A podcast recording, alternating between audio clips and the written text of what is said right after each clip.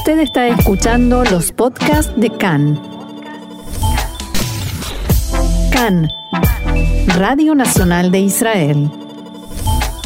Hoy jueves 4 de febrero 22 del mes de Shvat, estos son nuestros titulares. El gobierno volvió a suspender la reunión programada y se espera que hoy decida cuándo comenzará la salida del confinamiento. Continúa la presentación de listas de los partidos para las elecciones de marzo y en la derecha Netanyahu logró las alianzas que deseaba. Siria dice haber neutralizado un nuevo ataque aéreo israelí en su territorio.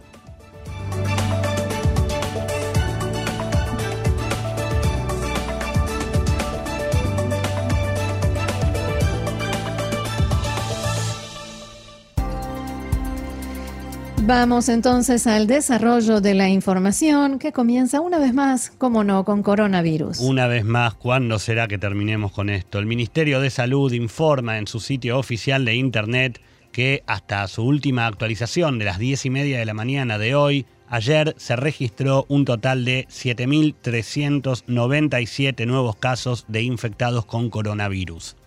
Según los datos proporcionados sobre las pruebas realizadas, un 8,9% arrojaron resultados positivos. Actualmente Israel tiene más de 77.000 pacientes con el virus activo, de los cuales 1.120 se encuentran en estado grave y 331 requieren la asistencia de un respirador.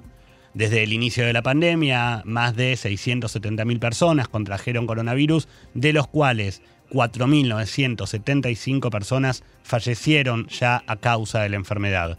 Respecto de la campaña de vacunación, ayer la cifra de vacunados con la primera dosis se acercó a los 3.300.000 personas, mientras que más de 1.900.000 personas ya tienen su proceso de vacunación completo con la segunda dosis aplicada. El dato destacado de hoy es la cantidad de vacunados, pero a diferencia y la diferencia entre la primera y la segunda dosis, que es cada vez más corta, debido a la cantidad de gente que está recibiendo la segunda dosis en comparación con la cantidad de gente que, que todavía no recibió la primera.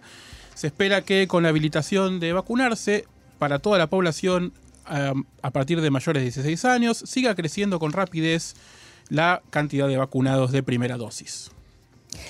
Vamos a hablar ahora de la reunión de gabinete que iba a definir una posible y nueva extensión del cierre que vivimos aquí en Israel, que fue postergada ayer al mediodía para las seis de la tarde, teóricamente para hoy al mediodía, y ahora acaba de ser postergada nuevamente para las tres de la tarde. Por el momento no hay ninguna decisión, salvo de postergaciones, y todo esto sucede en medio de acusaciones cruzadas entre Benny Gantz y Benjamin Netanyahu, los dos primeros ministros en teoría de nuestro país, entre las cuales el líder de Cajón Laván acusó al primer ministro de estar jugando con las vidas humanas y mientras que desde el Likud manifestaron que la suspensión de la reunión no era una sorpresa para ninguno de los, de los que debían estar presentes y que el ministro de Defensa no debe hacer política mediocre, sino unirse a ellos para salvar vidas. Y pregunta Gaby, en, este, en esta circunstancia medio extraña, ¿qué pasa si finalmente vuelven a suspender la reunión y no se decide nada? Bueno, ahí estamos en un tema de marco casi legal. Hasta el momento, la única decisión vigente es que el cierre finaliza mañana a viernes a las 7 de la mañana. Por lo que, de no llegar a un acuerdo en el día de hoy, significa que mañana la salida de la cuarentena sería total y que todo podría estar abierto y que los alumnos volverían a las aulas y que todos nosotros, ciudadanos israelíes, podríamos desplazarnos por todo el país sin restricciones.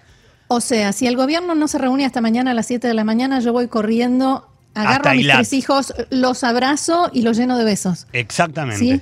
Tengo permiso. Eso es más importante que irse corriendo hasta Ilat. Ahora, se espera que esto no ocurra. Se puede hacer las dos cosas al mismo tiempo igual. También, es verdad. También, es verdad. se espera que esto no ocurra y que, como ya nos estamos acostumbrando, a último momento, a último minuto, el gabinete llegue a un acuerdo que podrá ser para el domingo si Netanyahu logra su objetivo o podrá ser para mañana si Gantz logra torcer la votación, pero que de cualquier manera debe ser gradual. Bajo el lema de Todo abre el domingo, en una reunión de emergencia, el foro de la Cámara de Comercio acordó que tan pronto como el gobierno decida sobre la salida de la cuarentena, abrirán todos los comercios de todos los rubros comprendidos en la Cámara. Según informaron, si acaso el gobierno decidiera una apertura selectiva, concurrirán a la justicia. Además, declararon que hace cuatro semanas vienen insistiendo y presentando al gobierno propuestas para poder reabrir sus puertas, dado que su situación empeora a cada momento y no pueden esperar ni un segundo más. La Cámara, que incluye pequeños y grandes comercios, tanto en calles, centros comerciales y mercados, señaló que muchas de las pautas que impone el gobierno son distorsionadas y las ventajas que tienen algunos, aquellos considerados como esenciales, deberían ser iguales para todos. En una carta oficial enviada al primer ministro, la Cámara manifestó que no es posible que negocios y restaurantes hayan estado cerrados por casi un año y señalaron que ante el cierre ineficaz que se está produciendo, exigimos la apertura inmediata y una respuesta a nuestra crisis. Por otra parte, el Foro de Autónomos de la Istadrut también declaró que, una vez más, el gobierno demuestra que frente a sus ojos solo importa la política barata y no la situación de cientos de miles de personas que no saben cuándo podrán volver a trabajar. La siguiente información tiene que ver con las vacunas, la vacunación que, como sabemos, a partir de hoy está abierta para todas las personas mayores de 16 años.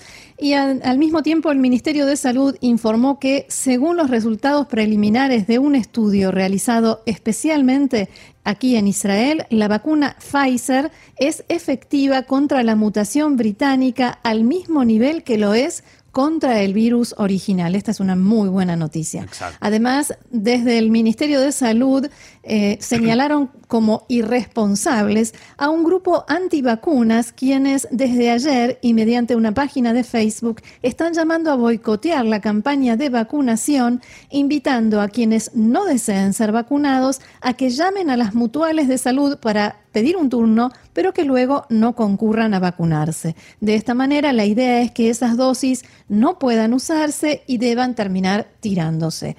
Al respecto, fuentes policiales indicaron que el caso será investigado y, si fuera necesario, elevado a la justicia. El primer ministro Netanyahu decidió cancelar el viaje a Emiratos Árabes Unidos y Bahrein que tenía programado y es la tercera vez que anula la visita a ese país. El servicio de noticias de Cannes informó que Netanyahu decidió no realizar el viaje debido a las críticas que generó mientras en el país la cantidad de nuevos casos de coronavirus, enfermos en estado grave y fallecidos sigue siendo alta, el aeropuerto continúa cerrado y no se sabe qué sucederá con el confinamiento. Cambiamos el ángulo de la información. Anoche, alrededor de las 23, medios de comunicación sirios informaron que se produjo un ataque israelí en la zona sur del país, no muy lejos de la frontera.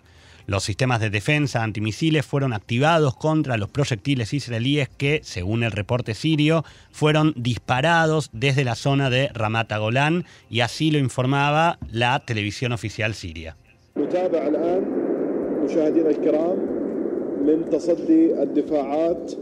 Bueno, más allá de la traducción literal, lo que los medios oficiales sirios siempre dicen en estas ocasiones es, hemos derrotado al enemigo israelí que quiso atacarnos, hemos derribado todos sus misiles, no hay muertos y apenas unos leves daños. Esa es la síntesis del informe, que siempre se repite. La televisión oficial mostró también imágenes del sistema defensivo en funcionamiento. El Observatorio Sirio de Derechos Humanos reportó que el ataque apuntó contra una base del ejército de Assad y las milicias proiraníes. El gobierno sirio no detalló cuáles fueron los objetivos de la ofensiva y en su comunicado oficial aseguró que se registraron daños materiales y no hubo víctimas ni heridos. Una fuente militar siria declaró a los medios árabes que, textuales palabras, Israel atacó con misiles tierra-aire y tierra-tierra varios objetivos en el sur del país, los sistemas de defensa sirios los derribaron. En las últimas horas también circularon, circularon, en medios árabes informes no confirmados por ninguna fuente oficial sobre ataques aéreos en los suburbios de Damasco. En la mañana de ayer llegaron al aeropuerto internacional de Damasco varios aviones de carga provenientes de Irán vinculados a la Guardia Revolucionaria y a la Fuerza Aérea iraní y regresaron a Teherán unas horas después. Asimismo, un avión de carga sirio voló desde Teherán a Latakia. Cabe recordar que precisamente en esa zona Irán y la organización libanesa Hezbollah intentaron construir infraestructura terrorista para eventuales ataques contra Israel. Al mismo tiempo, Hezbollah intenta desde hace un tiempo desplegarse en el Golán sirio, a unas pocas decenas de kilómetros de la frontera con Israel, con la ayuda del ejército sirio. Por lo tanto, el ataque en ese lugar no sorprende, sí es interesante señalar el momento en que se produjo, unas horas antes, en la tarde de ayer. Hezbollah lanzó un misil antiaéreo contra un dron Hermes 450 de la Fuerza Aérea Israelí. El SAL informó que fueron detectados disparos del sistema antiaéreo desde territorio libanés durante las operaciones de rutina israelíes en la zona y que el dron no fue alcanzado y continuó su misión. El Hermes 450 es un dron de tamaño mediano y ayer estaba en una misión de recopilación de información de inteligencia. La siguiente información proviene, es local, es israelí. La Fiscalía Militar presentó esta mañana ante el Juzgado Penal Militar de Samaria una demanda contra Mohamed Kabaja por el asesinato de Esther Orgen el mes pasado. En la demanda, la Fiscalía solicita que Kabaja permanezca arrestado hasta el final del proceso y asegura que el acusado tomó en sus manos una piedra de gran tamaño, la levantó y golpeó a la víctima dos veces en la cabeza. También detallan que el acusado confesó la comisión del asesinato y brindó detalles confidenciales que son consistentes con los hallazgos en la escena del crimen. La demanda establece además que el acusado vio que Esther Horgen estaba caminando por el lugar, por su, apariencia exterior se dio cuenta de que era judía. Cuando Esther lo vio, comenzó a correr, presa del pánico, hacia el asentamiento. En ese momento, el acusado decidió asesinarla y de ese modo llevar a cabo un atentado que planificaba desde hacía algún tiempo. La semana pasada se dio a conocer que Cavaja planeaba llevar a cabo otro ataque y disparar contra efectivos de las fuerzas de seguridad israelíes cuando localizaran su escondite y fueran a arrestarlo. Seguimos con más información, ahora con política, ah, porque ayer al mediodía comenzó la presentación de listas de candidatos de todos los partidos que participarán en las próximas elecciones a la Knesset número 24 y continuará hoy hasta la medianoche. Ese es también el tiempo que queda para las posibles alianzas de partidos para que se presenten en una sola lista. El primer partido en presentar su lista ayer fue Yeshatid, que se perfila en las encuestas de opinión como el principal rival del primer ministro Netanyahu y por ahora aparece en las encuestas como la segunda fuerza después del Likud. La presentación de la lista de candidatos significa que el partido ha descartado cualquier fusión. También presentaron sus listas ayer Cajol Laván de Benny Gantz, que no hizo ninguna alianza y corre serio riesgo de no superar el umbral electoral. Lo mismo hizo Yamina, encabezado por Naftali Bennett y Ayelet Shaked, en primero y segundo lugar respectivamente, seguidos por el alcalde de Sderot, Alon Davidi. De los partidos grandes, digamos, el que también presentó ayer su lista fue Israel Beiteinu de Avigdor Lieberman, pero como sabemos en Israel hay varios partidos pequeños que inscribieron a sus candidatos ayer. Entre ellos estaban Mishpat Tzedek, juicio justo, que encabeza la esposa de Igal Amir, el hombre que asesinó al primer ministro Itzhak Rabin. Eh, hace 25 años. El partido se presentó en las dos elecciones anteriores y pide un nuevo juicio para Igal Amir y, abro comillas, todas las demás personas inocentes encarceladas injustamente. También está el partido Am Ayehudi, que exige que Israel no venda armas a regímenes asesinos en el mundo, Tzomet, Atzmenu y Seder Hadash, entre otros.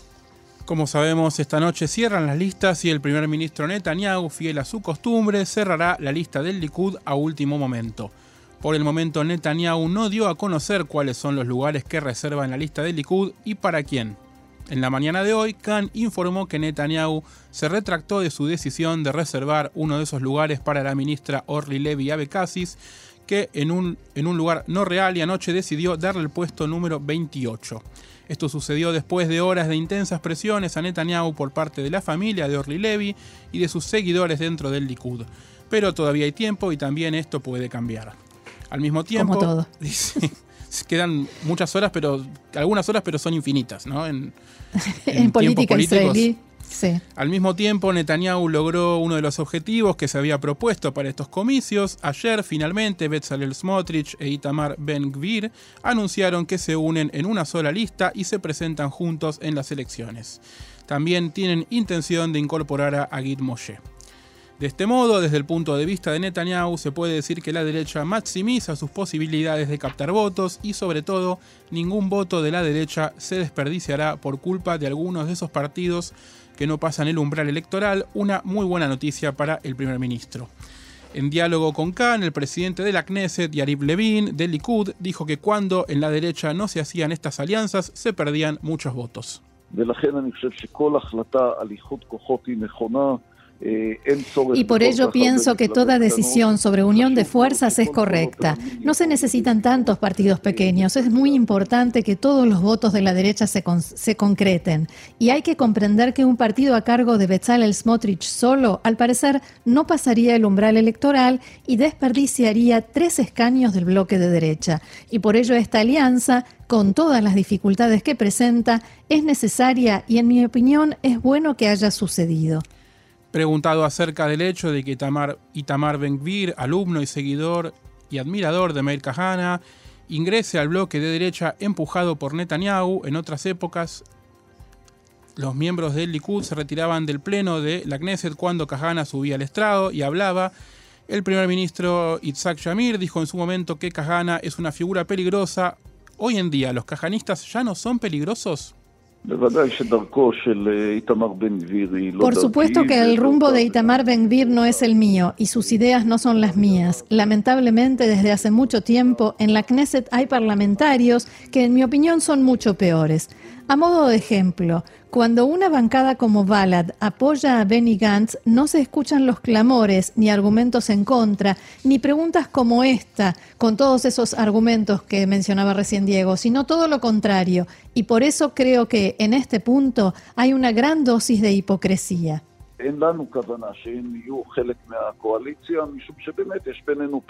No tenemos intención de que Otzma Yehudit sea parte de la coalición, porque entre nosotros hay diferencias muy grandes. Al mismo tiempo, pienso que es indispensable que el partido de Smotrich pase el umbral electoral y en estas circunstancias es un paso correcto y necesario. La incorporación de Ben Gvir es una medida técnica, se forma un bloque técnico solo para que Smotrich pueda superar el umbral electoral. Y me permito agregar eh, que no sé qué pensaría Itzhak Shamir de esta idea del bloque técnico con un canista. En fin. La situación en la derecha es exactamente opuesta a lo que sucede en el bloque de centro izquierda. Y te pregunto, Roxana, ¿por qué o parece haber dificultades para formar alianzas? Así es, hay, hay dificultades. Está trabada la situación, no fluye tanto como en la derecha. Merav Mijaeli, la nueva titular de Abodá, por el momento sigue, eh, insiste en que está dispuesta a reservar el puesto número dos, que es el que ella puede decidir en la lista, para Ofer Shelah o Ron Huldaí, pero se niega de forma categórica a una alianza de partidos.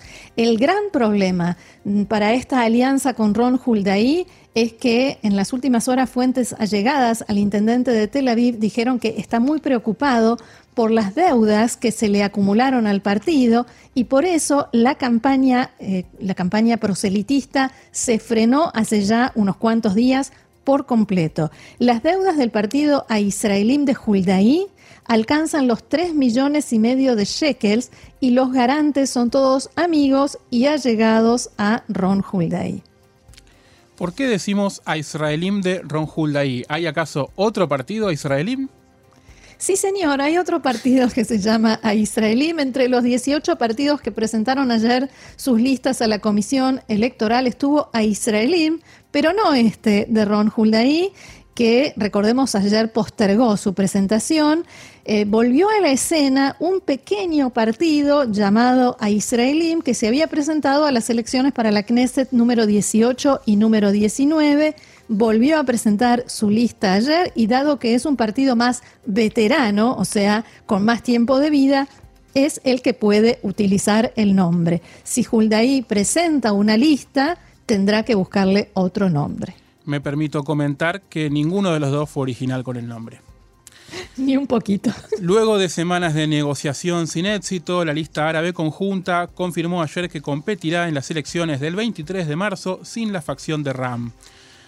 Hadash, Balad y Taal acordaron seguir utilizando el nombre de lista conjunta o Arreshima Meshutefet en hebreo, reduciendo así las chances de que el partido islamista Ram supere el umbral electoral.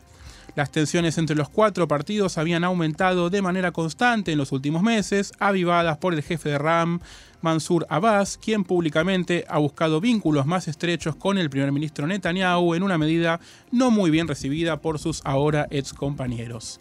Abbas ha declarado recientemente que para avanzar en las prioridades legislativas de la comunidad árabe, consideraría votar a favor de una ley que otorgue a Netanyahu inmunidad en sus casos de corrupción o incluso servir, servir como ministro en un gobierno liderado por Likud. Seguimos con más información en esta tarde lluviosa, definitivamente lluviosa. Ahora, sí, sigue lloviendo. Diego, ¿cuál es el estado de situación? ¿Qué es lo que está pasando por estos días en Myanmar? Bien, en Myanmar lo que sucedió a principios de esta semana, específicamente el lunes, fue básicamente un golpe de Estado pero hay que ponerlo un poco en contexto. En Myanmar es un país que cuando tuvo la independencia de, desde Gran Bretaña en la década del 60, fue una dictadura militar hasta 2011. En 2011 empezó a haber una apertura hacia la democracia, pero los militares siguieron manteniendo parte del poder, siguieron teniendo control sobre ciertas situaciones contempladas en la Constitución Nacional y no les gustó el resultado de las elecciones que hubo en noviembre pasado, donde ellos apoyaban a un partido que perdió, a la oposición, y cuando tenía que asumir el nuevo gobierno, cuando tenía que ser la primera sesión del nuevo Parlamento este lunes, decidieron tomar las calles de la capital Naypyidaw y de la ciudad más grande del país, Yangon, y arrestar a la líder civil Aung San Suu Kyi, que había sido premiada como Premio Nobel de la Paz hace unos años atrás. Hasta el momento no se sabe bien dónde está, todavía se cree que, que Suki está en arresto domiciliario, pero no hubo información oficial. Y el ejército lo que hizo, por supuesto, es denunciar que, que hubo fraude en las últimas elecciones y que por eso estas acciones están justificadas porque eh, declaran el estado de emergencia por un año y llamarán a elecciones eventualmente, si quieren, en un año. Por supuesto, hubo condenas en todo el mundo. El secretario general de las Naciones Unidas, Antonio Guterres, condenó enérgicamente la detención de Suki y del presidente Win Mint y de otros líderes y otros políticos. La Casa Blanca también eh, en un comunicado a través de la secretaria de prensa Jen expresó que Estados Unidos tomará medidas contra los responsables si no se revierten estos pasos y que se oponen a cualquier intento de alterar el resultado de las elecciones que le habían dado la victoria en noviembre a Sun Kyi abrumadoramente. Lo curioso es que China llamó a los bandos a resolver sus diferencias en el marco constitucional y legal para proteger la estabilidad política y social, pero de todas maneras el martes, eh, mientras se reunía el Consejo de Seguridad de la ONU, China ejerció su poder de veto y bloqueó una declaración conjunta del Consejo de Seguridad de condena al golpe, así que el, el Consejo de Seguridad no se expide al respecto. Diego, hay israelíes en Myanmar y hay un embajador israelí. ¿Hay algún, eh, alguna relación con Israel en esta información? Sí, el embajador en Israel, eh, Ronen Gil-Or, dijo que sigue todo Israel, toda la delegación israelí sigue los acontecimientos muy de cerca. Dijo que él tanto él como todo Israel tiene un gran afecto por Myanmar, por una relación histórica que tienen ambos países de más de 70 años.